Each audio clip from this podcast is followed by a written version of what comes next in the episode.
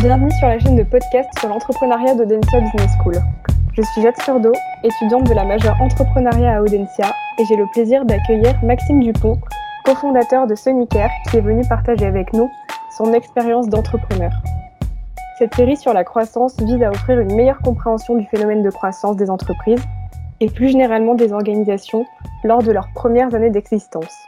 Maxime, est-ce que tu pourrais brièvement te présenter et nous présenter ton organisation? Bonjour, donc moi c'est Maxime Dupont, euh, je suis le fondateur de Sonicare. J'ai actuellement 26 ans et euh, ça fait euh, deux ans et demi du coup qu'on a cofondé Sonicare avec Jean-Louis, mon associé. et du coup, Sonicare, qu'est-ce que c'est? C'est une jeune start-up de l'économie sociale et solidaire qui vise à faire de la prévention un outil accessible à tous et faire en sorte que chacun puisse avoir accès à la santé au quotidien. Ok, super, merci beaucoup. Alors pour commencer, euh, est-ce que tu pourrais m'expliquer un petit peu le contexte dans lequel vous avez euh, commencé votre activité chez Sonicare? Donc avec Jean-Louis, nous, on s'est lancé dans l'entrepreneuriat directement en sortie d'école d'ingénieur. Euh, on était dans une école d'ingénieur euh, à Toulon, euh, dans le sud de la France. c'est pas une grosse grosse école d'ingénieur, mais nous on avait cette, cette volonté de, poursuivre de poursuivre notre cursus avec un avec un projet entrepreneurial. En gros, l'idée c'était de se laisser un an pour pour tester l'idée Sonicare et voir si au-delà de ce qu'on avait en tête, à savoir un projet qui était euh, éthiquement viable, euh, environnementalement viable, euh, savoir si le business associé pouvait tenir la route et, donc se laisser un an pour essayer de tester ce business et voir si on pouvait du coup construire comme ça une, structure qui, qui, répondait aux trois axes de, du développement durable. Ok. Et au niveau du coup de l'environnement dans lequel vous vous êtes lancé, voilà, est-ce que vous, est-ce qu'il y avait des projets concurrents? À quoi ressemblait le secteur? Mhm. Quelle vision vous aviez de l'activité? Euh, donc quand on est arrivé chez Sonicare, enfin quand on a effectivement cherché à lancer Sonicare, on a essayé de faire ce travail de d'études de marché d'études concurrentielles. Euh, c'est quelque chose auquel on n'a pas été trop formé en école d'ingé, donc on va dire qu'on a essayé de euh, faire comme on pouvait en fouillant à droite à gauche. Et on n'est pas tombé sur grand-chose, puisqu'en fait, l'enjeu de la prévention de santé, aujourd'hui encore, c'est des acteurs qui sont très institutionnels, associatifs. Euh, très peu de euh, d'entreprises se sont vraiment penchées sur le sujet, ou alors euh, dans une démarche très santé sécurité au travail. Et, et, donc nous, on avait vraiment cette ambition de se dire comment est-ce qu'on fait pour dépoussiérer un petit peu ce côté distribution de prospectus, grands panneaux d'affichage dans des salons de prévention, des choses très cadrées et très poussiéreuses, et comment est-ce qu'on faisait pour décloisonner tout ça et faire le lien entre tout cet écosystème de la prévention, donc avec des institutionnels de santé, et l'écosystème du soin avec euh, des, euh, des, médecins, des hôpitaux, des laboratoires aussi, euh, et donc essayer de faire un pont comme ça entre la prévention et la protection. Et donc, dans cet axe-là, peu de sociétés existaient au moment où, où, on a émergé. Et donc, même pour nous, c'était un, une complexité. C'est-à-dire qu'on avait du mal à, expliquer réellement ce qu'on voulait faire et à positionner notre solution dans l'écosystème, puisqu'il y avait on a toujours eu du mal à répondre à la question euh, typique euh, qu'on pose aux entrepreneurs de dire euh, qui sont vos concurrents et placez-vous dans une grille de concurrence. Ok. Donc, donc c'était pas vraiment facile pour nous sur ce point. Il y avait, parce que du coup, au tout départ, la solution Sonicare, c'est vraiment une solution qui vient adresser la question de la prévention solaire, en faisant de la distribution de crème solaire notamment. et donc, on avait identifié euh, un acteur au fin fond de l'Australie euh, qui avait euh, construit des distributeurs de crème solaire il y a 15 ans. donc c'était seul, la seule petite bribe de, concurrence qu'on avait réussi à trouver au fin fond de l'Australie. Ok, et alors en France, comment vous avez réussi à vous forger une identité comme ça, sans concurrence directe? Ben, En fait, je dirais qu'on l'a fait avec beaucoup d'humilité, dans le sens où, comme je disais, on est ingénieur, Jean-Louis en matériaux et moi en mécanique. Euh, donc, en plus de ne pas avoir de connaissances commerciales, on n'avait pas de connaissances euh, en santé au départ.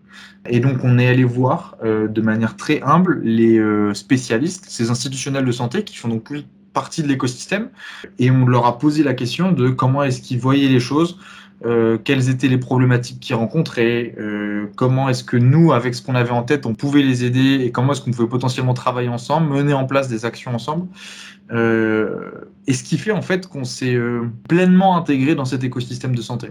Et, et ça, j'ai l'impression que c'est ce qui nous permet au jour d'aujourd'hui de se dire qu'on a mis en place quelques barrières à l'entrée en fait euh, dans cette notion de concurrence, puisque on a réussi avec du temps, parce que euh, la plupart des acteurs institutionnels sont parfois un peu frileux à l'idée de travailler avec euh, des jeunes entreprises, mais du coup, avec de la bonne volonté, on a réussi comme ça à gagner en légitimité euh, grâce à ces, à ces institutionnels de santé.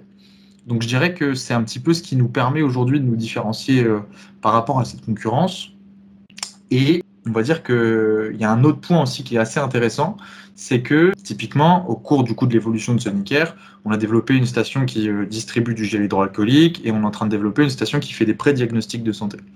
Là, c'est des segments sur lesquels du coup il y a plus d'acteurs qui sont d'ores et déjà présents. Et en fait, au moment de se positionner un petit peu dans cet écosystème-là avec une concurrence plus forte, ce qui nous a beaucoup aidé, c'était de nous recentrer sur euh, la mission qu'on s'était donnée, la mission qu'on avait donnée à Sonicare. La mission de Sonicare, c'est de rendre accessible à tous un outil de prévention et un outil de protection. Et il y a cette notion d'accessibilité au plus grand nombre qui est forte et qui vient appuyer euh, notre développement produit, c'est-à-dire que et qui vient donc spécifier notre positionnement typiquement, dans l'écosystème, il y a des acteurs, des entreprises qui euh, travaillent à apporter des outils de diagnostic, faire en sorte que dans les entreprises, euh, principalement les très grosses entreprises, les cadres supérieurs puissent avoir accès à un outil de diagnostic sur leur lieu de travail. Nous, c'est quelque chose qu'on a voulu éviter au maximum, puisque quand on regarde les statistiques, c'est pas ces populations-là qui ont le plus besoin d'accéder à des euh, diagnostics et, ils n'ont pas de mal à trouver des médecins. L'enjeu de santé auquel nous on veut répondre, c'est vraiment de rendre ça accessible du coup aux personnes qui en ont le plus besoin. Et donc ça, ça oriente à la fois donc notre développement produit, notre développement commercial et donc aussi notre positionnement par rapport à la concurrence qui est souvent très technologique avec des, beaucoup de complexité. Et nous du coup ça a orienté vers euh, un produit qui se veut être simple, euh, qui pour avoir des coûts plus bas et donc pour le rendre accessible. Donc ça a beaucoup, par ce travail vis-à-vis de la mission, ça a orienté beaucoup de choix stratégiques qu'on a pu euh, avoir tout au long de notre courte existence pour l'instant. Ok, super, super intéressant. Merci pour, pour tous ces détails. Donc du coup, tu me dis que vous êtes bien implanté. Voilà, ça a, dû, ça a dû mettre un petit peu son temps. Tu me parles de légitimité, etc. Euh, est-ce que tu as l'impression que là, vous êtes rentré dans une phase de croissance, que vous avez déjà vécu une phase de croissance? Où est-ce que vous en êtes en fait? Je dirais que euh, on a fait un des premiers pas. Je dirais pas qu'on est en phase de croissance pleine. Je pense qu'il y a plusieurs étapes et il y a plusieurs paliers. On, on, a passé la première étape où on a un prototype en carton dans le garage. Euh, on a passé l'étape 2 dans laquelle euh, on a des premiers produits qui sortent d'usine. On est dans l'étape 3 dans laquelle on commence à avoir une flotte de machines à gérer avec des produits qui sont au cours de leur durée de vie et donc il y a des problématiques de maintenance, etc. qui vont se mettre en place. Il y a une question du coup d'augmentation de volume, à la fois de production, à la fois effectivement donc de gestion de cette flotte mais aussi après donc toutes les problématiques, euh, on va dire, qui sont corollaires à ça, les problématiques RH, on a fait nos premiers recrutements, euh, les problématiques commerciales, avec du coup aller chercher des acteurs qui sont pas forcément, enfin on va dire qu'ils font partie du deuxième cercle, euh, qui sont pas vraiment le noyau dur de nos premiers clients euh, qui euh, bataillent corps et âme à côté de nous parce qu'ils sont convaincus par ce qu'on fait et par notre démarche. on commence à avoir des clients qui sont qui, viennent à nous ou nous qui allons vers eux, mais vraiment dans une démarche commerciale classique. Donc c'est euh, aussi un changement de posture, en tout cas. Mais, et du coup, pour un peu pondérer la réponse à la question euh, est-ce qu'on est en pleine, en pleine phase de croissance, j'ai l'impression qu'en tout cas, qu'il y en a encore quelques-unes qui, euh, j'espère, vont arriver. Comme quoi, par exemple? Bah, je sens que on a fait le switch intellectuel. Il y a eu un moment donné où nous, on a fait ce passage intellectuel de OK, on sort de la phase projet entrepreneurial, on sort de la phase mini-entreprise, on arrive dans une posture dans laquelle on est une entreprise en croissance. Nous, on, euh, on a fait ce switch-là euh, pendant, pendant le deuxième semestre 2020. Euh, et maintenant, je dirais qu'on est prêt à accueillir ce fait-là. Il y a eu des frémissements en amont qu'on n'était pas prêt à accueillir et du coup, on sentait que on n'a pas saisi l'opportunité. Et j'ai l'impression que maintenant, on est prêt à saisir cette opportunité. Et donc, il y a effectivement encore plein de challenges qui vont se présenter à nous sur le développement dans d'autres, sur développement d'autres produits qui vont nous permettre d'augmenter le nombre de bornes et donc euh, de multiplier l'impact qu'on va avoir sur le territoire. On a commencé à mettre des stations euh, de prévention solaire au Luxembourg, donc c'est un début d'internationalisation. Il y a, il y a plein de petites euh, étapes comme ça qui sont en train d'être franchies et qui sont particulièrement intéressantes. Et alors, tu me dis que du coup, si vous êtes en phase de croissance, etc., mais pas tout à fait, enfin, c'est pas une croissance qui est encore très forte. Euh, moi, j'aimerais bien savoir ce que chez Sonicare vous appelez croissance en fait. Qu'est-ce que vous surveillez? Qu'est-ce qui, qu'est-ce qui est pour vous digne d'une croissance forte, comme tu dis? Moi, j'aime bien à croissance coller le mot organique je trouve que le mot organique me plaît bien. La croissance organique, c'est quelque chose, euh, et d'ailleurs, euh, le premier bilan qu'on a étudié avec notre comptable, il nous dit oui, bon, les gars, c'est bien, euh, vous avez fait des bons résultats, tout ça, super. bon, il va falloir commencer à envisager la croissance. Et je me souviens d'y avoir du coup sorti le mot croissance organique et ça l'avait surpris et étonné parce qu'il bon, il avait quelques clients start-up, on va dire, et c'est pas quelque chose qu'il avait l'habitude d'entendre. Derrière croissance organique, je vois quelque chose de naturel et, de ramifié. En fait. Et, l'ambition, c'est un petit peu de s'appuyer sur les acquis. La notion de l'arbre, elle est forte, euh, s'appuyer sur le tronc efficace pour envoyer les ramifications et pouvoir s'appuyer sur des bases solides pour pouvoir se développer, quitte à ce que ça prenne un peu de temps, le temps que le tronc devienne un peu plus solide. L'enjeu, c'est un peu ça pour nous. Et donc, les indicateurs vraiment qu'on suit au quotidien pour, euh, pour quantifier un petit peu ce rapport à la croissance, pour nous, un des critères forts, c'est la notion d'impact c'est vraiment un critère de pilotage fort et qui vient à la fois du coup piloter nos décisions en termes de conception et en termes de commercial. Typiquement, le nombre de personnes qu'on a protégées, le nombre de personnes qu'on a diagnostiquées, le nombre de personnes qu'on a sensibilisées avec la visibilité, le temps d'attention qu'on a capté euh, vis-à-vis des thématiques de prévention de santé et la typologie du public qu'on a adressé. Et on, a comme ça des petites grilles de lecture euh, qui nous permettent, on va dire, de toujours travailler à l'optimisation de cet impact. Typiquement, c'est ce qui fait que euh, sur certains sites, on a proposé des tarifs qui étaient nettement plus avantageux que sur d'autres, parce que pour nous, c'était nécessaire de faire ces implantations sur ces territoires, parce qu'ils étaient euh, soit sous-dotés sur des thématiques de santé, soit avec un public particulièrement sensible à certaines thématiques. Et d'ailleurs, ça fait partie des critères qu'on a intégrés dans notre prévisionnel, dans notre business plan. Il y a un onglet impact, et du coup, c'est vraiment quelque chose que nous, on cherche à quantifier pour pouvoir l'utiliser comme un outil de pilotage. D'accord, ok. Donc vraiment cet impact, il est au centre de, de votre croissance. Et alors toi, euh, Maxime, du coup, quel a été ton rôle dans la, dans la croissance de ton entreprise en tant que fondateur? Qu'est-ce que tu as fait concrètement euh, dans cette croissance?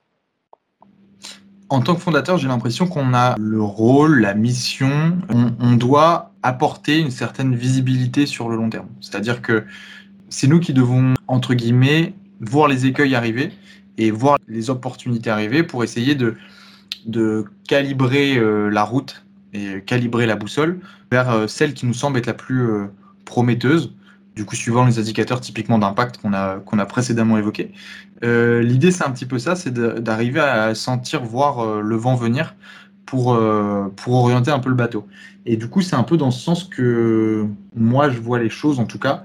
Bien sûr, c'est un travail d'équipe dans le sens où euh, le retour euh, de l'équipe commerciale euh, est ultra important dans cette démarche-là parce que c'est eux qui sont au contact des clients, qui vont avoir ce ressenti terrain fort. le retour de l'équipe technique sur la faisabilité, c'est aussi très important. Il y a plein de, il y a plein de ressentis qui viennent nourrir du coup toute cette démarche-là. Néanmoins, je dirais que le, ouais, le, rôle de fondateur, c'est un petit peu d'arriver en stimulus et de, de, de, venir stimuler un petit peu l'entreprise avec des nouvelles idées, avec euh, des axes, des intentions. Et, de réussir à garder le cap. Et je pense que c'est un peu ça la, la double complexité, c'est à la fois d'avoir un angle créatif, d'avoir un angle de quantité, mais en même temps de réussir à calibrer euh, l'énergie pour qu'elle aille dans le bon sens. Et je crois que c'est un petit peu ça, ouais, la question. C'est calibrer une énergie créative. C'est ce que toi, en tant que fondateur, tu as eu l'impression d'avoir fait ces dernières années pour la croissance de, ton organisation?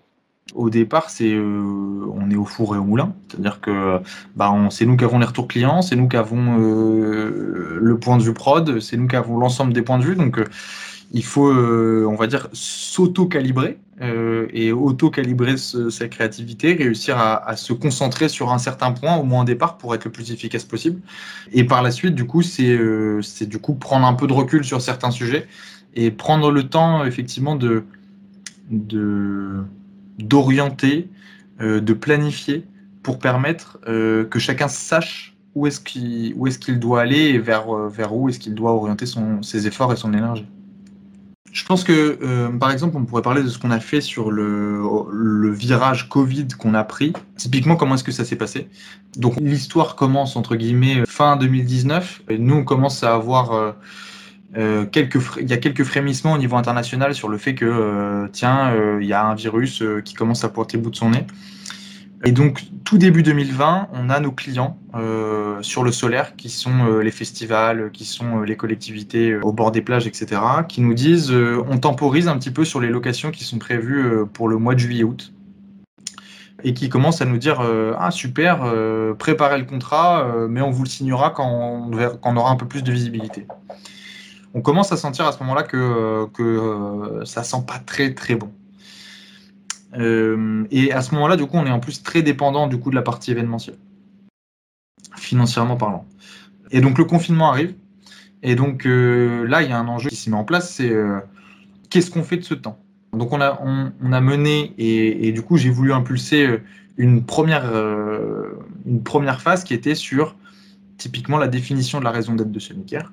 Donc on a rassemblé l'équipe euh, et on a euh, travaillé à ensemble euh, définir quelle était la raison d'être de Sonicare avec sa mission, avec ses valeurs, prendre ce temps, on va dire, d'introspection pour donner un axe clair à Sonicare. C'est une chose, c'est quelque chose qu'on avait mené au tout début de la création de Sonicare. Mais pour moi, c'était important de là, du coup, de, refaire une passe dessus au vu de ce qui se passait dans le contexte sanitaire, mais aussi au vu de, des évolutions qu'on avait eues d'ores et déjà à ce moment-là. Donc ce travail, euh, je pense que c'était le rôle du fondateur de le mener, de se dire euh, réfléchissons ensemble à où est-ce qu'on veut emmener la boîte. Et je pense que euh, on aurait pu le faire de manière Jean-Louis et moi dans notre coin et, essayer de le structurer de cette manière. Je pense que c'était pas forcément, ça aurait pas forcément donné le même résultat. Et donc à la suite de cette phase de, travail sur la raison d'être de la boîte, on, euh, s'est du coup rendu compte qu'on adressait une problématique beaucoup plus large que la question de la prévention solaire. Et qu'au fin fond de nous, euh, on avait cette volonté d'adresser d'autres thématiques de santé. Et donc, ce travail nous a donc mené à euh, aborder la question de distribuer du gel hydroalcoolique, faire de la sensibilisation sur les gestes barrières face au Covid, de manière beaucoup plus naturelle et sans aucun sentiment d'imposteur euh, de se dire euh, oh on est en train de profiter de la crise et de faire de l'argent sur euh, quelque chose qui touche des milliers de personnes et, du coup sur le dos d'autres.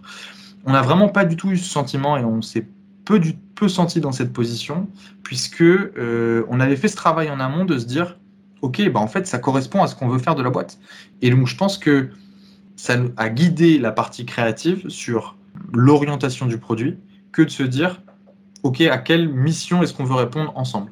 Et donc, je dirais que c'est un, bon exemple de ce que j'ai pu mener en tant que fondateur, ce qu'on a pu mener en duo avec Jean-Louis, du coup, euh, en tant que fondateur sur cette, euh, sur, à ce moment-là, qui était un moment critique pour, euh, pour la boîte.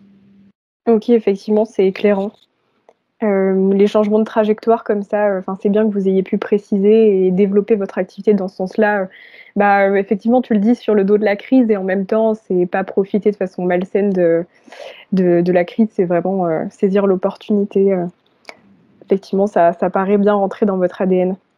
Euh, pour revenir un petit peu à la question de la croissance et de votre vision de la croissance, est-ce que toi, tu as l'impression qu'il y a eu justement un avant et après vraiment marqué au niveau de Sonicare j'ai l'impression que pour nous, il y a une question de, solidité qui s'est mise en place. Je parlais tout à l'heure de la métaphore de l'arbre. et en fait, j'ai l'impression que de par cette volonté d'avoir une croissance organique, on a euh, rendu les racines de notre arbre plus profondes et euh, on a élargi le tronc avant de lancer les branches. Et, je crois que c'est nécessaire et c'est ce qui nous permet aujourd'hui d'attaquer d'autres thématiques de santé, d'avoir des ambitions beaucoup plus importantes en fait, tant sur le territoire que sur les thématiques adressées, que sur les populations cibles, euh, que sur les outils utilisés, on se permet du coup de, sortir de notre borne pour essayer d'avoir une approche aussi digitale. Euh, et donc ça, ça a été possible parce qu'on a bien travaillé, on va dire au départ, on a fait le taf sur, euh, on construit une base solide avec une bonne compréhension de l'écosystème, une bonne compréhension du marché, une bonne compréhension de notre proposition de valeur. Quelles sont nos compétences? Qu'est-ce qu'on est capable de faire? Quel est notre savoir-faire? Qu'est-ce qu'on a développé au cours des derniers mois, qu'est-ce qu'on a développé, qu'est-ce qu'on a personnellement au fond de nous qui peut être utile? et donc, en définissant ça et avec de l'agilité, c'est ce qui nous a permis du coup d'avoir vraiment un, un avant sur le fait qu'on est sur une thématique précise, on travaille notre expertise, et un après sur lequel on développe cette expertise sur d'autres thématiques et on élargit notre domaine de compétences. Ok, très clair. Merci beaucoup pour ces réponses. Euh, une toute dernière question. Donc, il y a des entrepreneurs en herbe qui t'écoutent et qui boivent tes paroles depuis tout à l'heure. Est-ce que tu aurais des conseils à leur donner euh, pour une croissance durable et pérenne? Bah, du coup, ça revient un petit peu à ce que j'ai dit depuis. Euh, disons que ça, ça, ça, ça, vient englober tout ce qu'on a dit jusque maintenant. Un des mots, un des mots clés que j'aime bien, euh, j'aime bien mettre en avant, et je crois un des critères qui a fait que, en tout cas, euh, nous, on essaie. Ok. Un des points qu'on essaie nous de garder, même au cours de cette phase de croissance, et, et c'est aussi un point qui a fait du coup que ça a bien fonctionné pour Sonicare par le passé, c'est la question du prototypage et la question du test terrain. et les itérations qui vont avec il faut qu'on arrive à garder, euh, et je pense que c'est important d'avoir euh, toujours en ligne de mire le fait que à la fin, il y a un utilisateur de notre produit. Et il faut être capable de lui proposer des solutions rapidement, avec une proposition de valeur la plus réduite possible, pour euh, tester les choses et pour pouvoir travailler en itération avec lui. Et, c'est quelque chose que du coup, euh, qui marche bien au début. Alors pour nous, c'était facile au départ de prototyper et de tester en itération parce qu'on n'avait pas de budget, donc on n'avait pas le choix. Euh, maintenant, on pourrait avoir l'ambition et la facilité de se dire ah bah on va directement, on lance des produits, etc. sauf que je pense que c'est important de garder en ligne de mire que les bons outils du départ on doit les faire travailler et on doit euh, continuer de les utiliser au cours, au fur et à mesure de la vie et du parcours de l'entreprise Suncare. Et donc, euh, mon conseil, ça serait donc de continuer à prototyper et de, et de mettre ça au cœur, cette connaissance euh, de l'usager, cette connaissance du client, de la mettre au cœur des développements produits, de la mettre au cœur des développements commerciaux, bien sûr. Et donc voilà. Très clair. Et vous alors, pour avoir un ordre de grandeur, vous avez mis combien de temps pour faire tout ça? Et bah du coup, en gros, nous, euh, chaque prototypage prend, euh, fonctionne vachement en itération. C'est-à-dire que on fonctionne sur des silos de euh, qu'est-ce qu'on peut faire en un mois et après qu'est-ce qu'on peut faire en 90 jours. Souvent, on se donne des petits challenges de des challenges de 100 jours. C'est quelque chose qu'on aime bien se mettre en place. On se dit ok, en 100 jours, qu'est-ce qu'on est capable de faire? Euh, et typiquement, sur euh, la bande de Gélidro, c'est ce qu'on a fait. On s'est dit, bon, qu'est-ce qu'on peut faire en 30 jours, qu'est-ce qu'on peut faire en 100 jours? Et c'est en donnant ces deux, euh, ce court terme et ce moyen terme, qu'on a réussi, nous, à, à, sortir des produits et, et, être au plus proche, en tout cas, du terrain. Un grand merci à Maxime d'avoir répondu à nos questions. Vous pouvez retrouver l'ensemble de nos podcasts sur podcast-entrepreneuriat.audencia.com. À bientôt. À bientôt.